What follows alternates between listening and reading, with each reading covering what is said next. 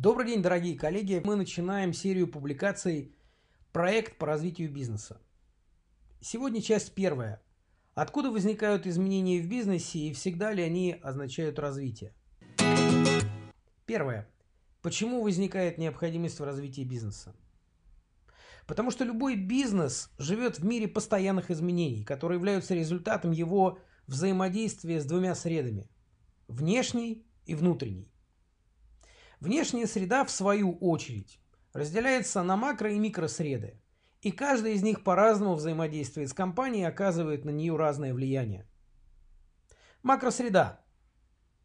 Первая составляющая внешней среды – это совокупность политических, экономических, социальных и технологических факторов. Иногда к ним добавляют еще правовые и экологические.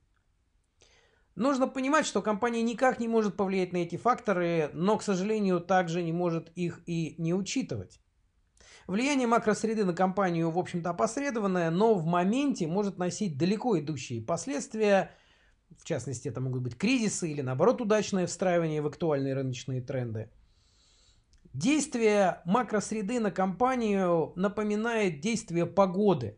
Мы не можем никак на нее повлиять, но каждое утро вынуждены учитывать, что творится за окном. Вовремя и правильный периодически проводимый анализ внешней макросреды помогает компаниям успешно в нее встроиться, снивелировать различные рыночные угрозы и воспользоваться рыночными возможностями. Микросреда – это внешнее поле взаимодействия компании на рынке. Она состоит из поставщиков, прямых и непрямых, конкурентов, клиентов – посредников и контактных аудиторий. Это тоже часть внешней среды. И компания на этот раз сильно зависит от этой среды, так как фактически элементы этой среды являются элементами ее бизнес-модели. Степень влияния микросреды на компанию в ряде случаев может быть существенной. В отличие от макросреды, на микросреду компания влиять уже может – через сформулированные стратегические цели, позиционирование и удачно выбранную стратегию. Поэтому наличие последних у компании необходимо. Теперь разберем вторую составляющую – внутренняя среда. Это факторы и система управления уже самой компанией. Эта среда в том числе состоит из корпоративной культуры, задач, функций, структуры процессов, и сотрудников. Управление внутренней средой выражается в настройке и отладке выбранной бизнес-модели, тактики реализации, стратегии и более высокой, чем у конкурентов, эффективности бизнеса. А теперь представим себе, что каждый из этих трех сред находится в постоянном изменении, да еще и в взаимодействии друг с другом. Думаю, теперь вам понятно, откуда берутся изменения и почему компания не может оставаться без взаимодействия с ними и, как следствие, от их влияния. Весь вопрос в том, что если этими изменениями не управлять на системной основе, то они начинают управлять компанией. Второе. Внешне это может быть почти незаметно. Все по-прежнему будут что-то активно или не очень активно делать, но проблема в том, что никто до конца не будет понимать, почему и зачем он это делает. Давайте вспомним. Ведь наверняка в вашей компании есть что-то наподобие давно набившего оскомину сотрудникам и руководству нерабочих процессов, или наоборот, их отсутствие, когда они очень нужны. Нелояльные сотрудники, упорно не желающие работать как надо и непонятно за что получающие зарплату. Маркетинговый бюджет, который даже не то что осваивают, но вообще непонятно, почему и какой ожидаемый эффект компания должна получить от него, тратя постоянно столько денег. Товары, которые давно лежат на складе, но клиенты не хотят его почему-то покупать. Ну и в заключение, например, система мотивации, которая снова не работает. И почему-то наши сотрудники, наша главная ценность, никак не хотят зарабатывать больше. Знакомо, не правда ли? Третье. Самая частая ошибка, которую делают компании в таких ситуациях, это спорадическое изменение какой-то отдельно взятой шестеренки из всего э, бизнес-механизма. Чаще всего это происходит в ситуации тушения очередного пожара. А в системе, где не проведен предварительный анализ причин и следствий, такие несистемные изменения начинают управлять компанией. И они будут инициировать все новые и новые пожары. Неизбежно и постоянно. Руководству кажется, что все это неизбежные издержки бизнеса, и у других не лучше. Но давайте честно, какое нам дело до других, если наш процесс уже запущен, и очевидные серьезные последствия – это всего лишь вопрос времени. Ну а дальше как со здоровьем. Диспансеризация раз в 2-3 года и серьезных временных и финансовых потерь можно избежать. А главное, можно избежать запущенных болезней. Будете ждать, пока заболит, побежите на прием сами, и вопрос денег и времени будет уже совсем не актуален. В бизнесе все так же. Скажете, что в текущей ситуации с COVID-19 все это пока не так важно? Ну, как сказать.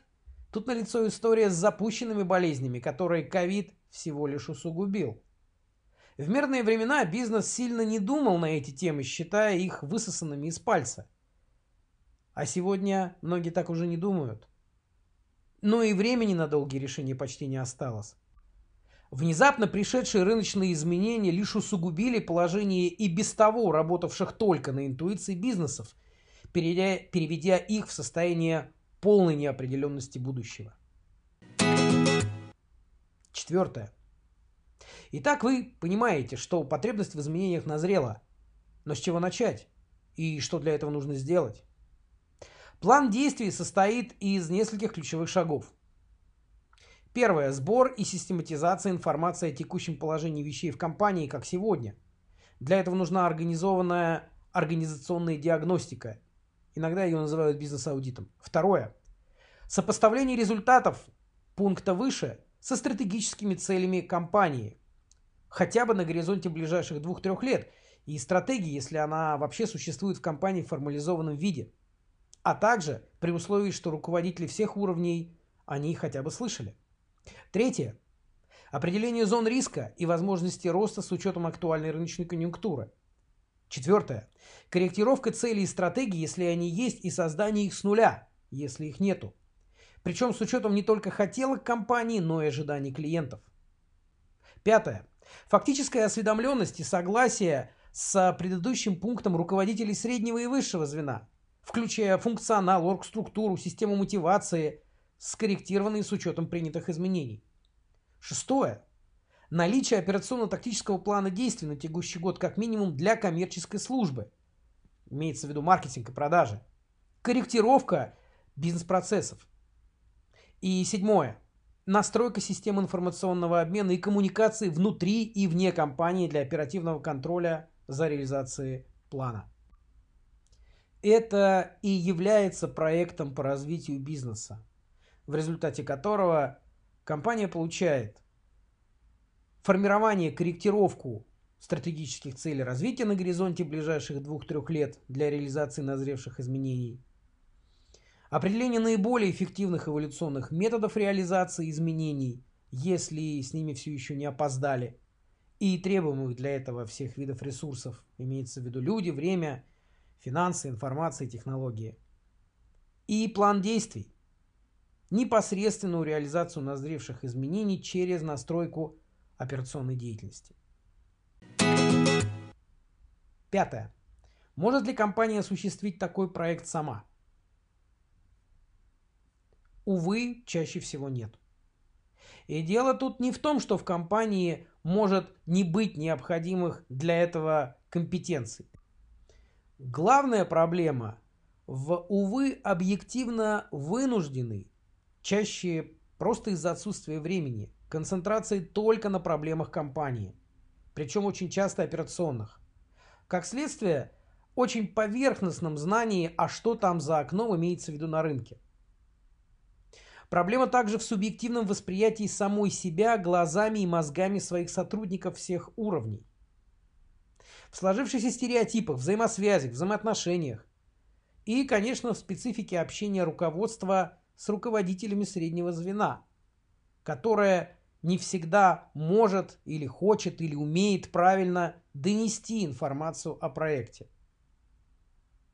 Вы уверены, что сказали, а по факту только подумали. Да и, как говорится, пророков в своем отечестве, как известно, не бывает. Шестое. По этой причине в последнее время получил активное развитие бизнес-консалтинг. Как выбрать и какие риски? Для решения подобных системных задач компании привлекают бизнес-экспертов в форматах наиболее подходящих для конкретных задач компании. Есть ли риск в таких привлечениях? Разумеется. Чаще всего это формулируется тремя основными страхами. Где гарантии, что все получится? Можно ли довериться и как быть с возможной утечкой информации? И как снизить вероятность наткнуться на шарлатана? Ответ один. Внимательно изучать и выбирать. Благо, информации сейчас более чем достаточно. Кроме этого, существуют конкретные критерии оценки и выбора своего бизнес-консультанта. Они, разумеется, у каждой компании могут быть разные, но остаются ключевые, такие как экспертность, это успешный личный опыт управленческой деятельности и результаты решения конкретных задач, актуальные коммерческие компетенции, это маркетинг, продажи, финансы, менеджмент, управление клиентскими отношениями, э, HR и, разумеется, сертификация, подтверждающая наличие таких компетенций. Это может быть репутация, реальные отзывы руководителей компаний, где были проведены подобные проекты. И, пожалуйста, не путайте их с банальными тренингами сотрудников. Это коммуникабельность. Другими словами, способность выстраивать а, с участниками проекта всех уровней доверительную атмосферу, удобные форматы взаимодействий, оперативно и гибко подстраиваться под специфику компании, корпоративную культуру, конкретных людей, оставаясь при этом максимально настроенным на продуктивный результат. В конце концов, это бизнес-этика и порядочность. Да, сейчас они не у всех в моде, но должен сказать, что они по-прежнему остаются по-настоящему ценным приобретением для клиента в лице ведущего его проект-консультанта. Разумеется, на паритетных началах. Ну и я бы сказал, что это неформальная вовлеченность. Всего в договоре не опишешь. В проекте бывают много разных нюансов и событий, и клиент особо ценит, когда консультант ведет их компанию неформально. И это видно сразу – Пойти навстречу, где-то, возможно, переработать или что-то сделать бесплатно. Разумеется, у всего есть свои пределы. Таким образом, уважаемые коллеги, в первой статье мы очень коротко рассказали о том, что такое проект по развитию бизнеса и зачем он нужен. В следующих публикациях цикла мы подробно остановимся на каждом этапе проекта, расскажем об их особенностях и поделимся своими впечатлениями о проектах недавнего прошлого. Спасибо, до встречи в следующих темах.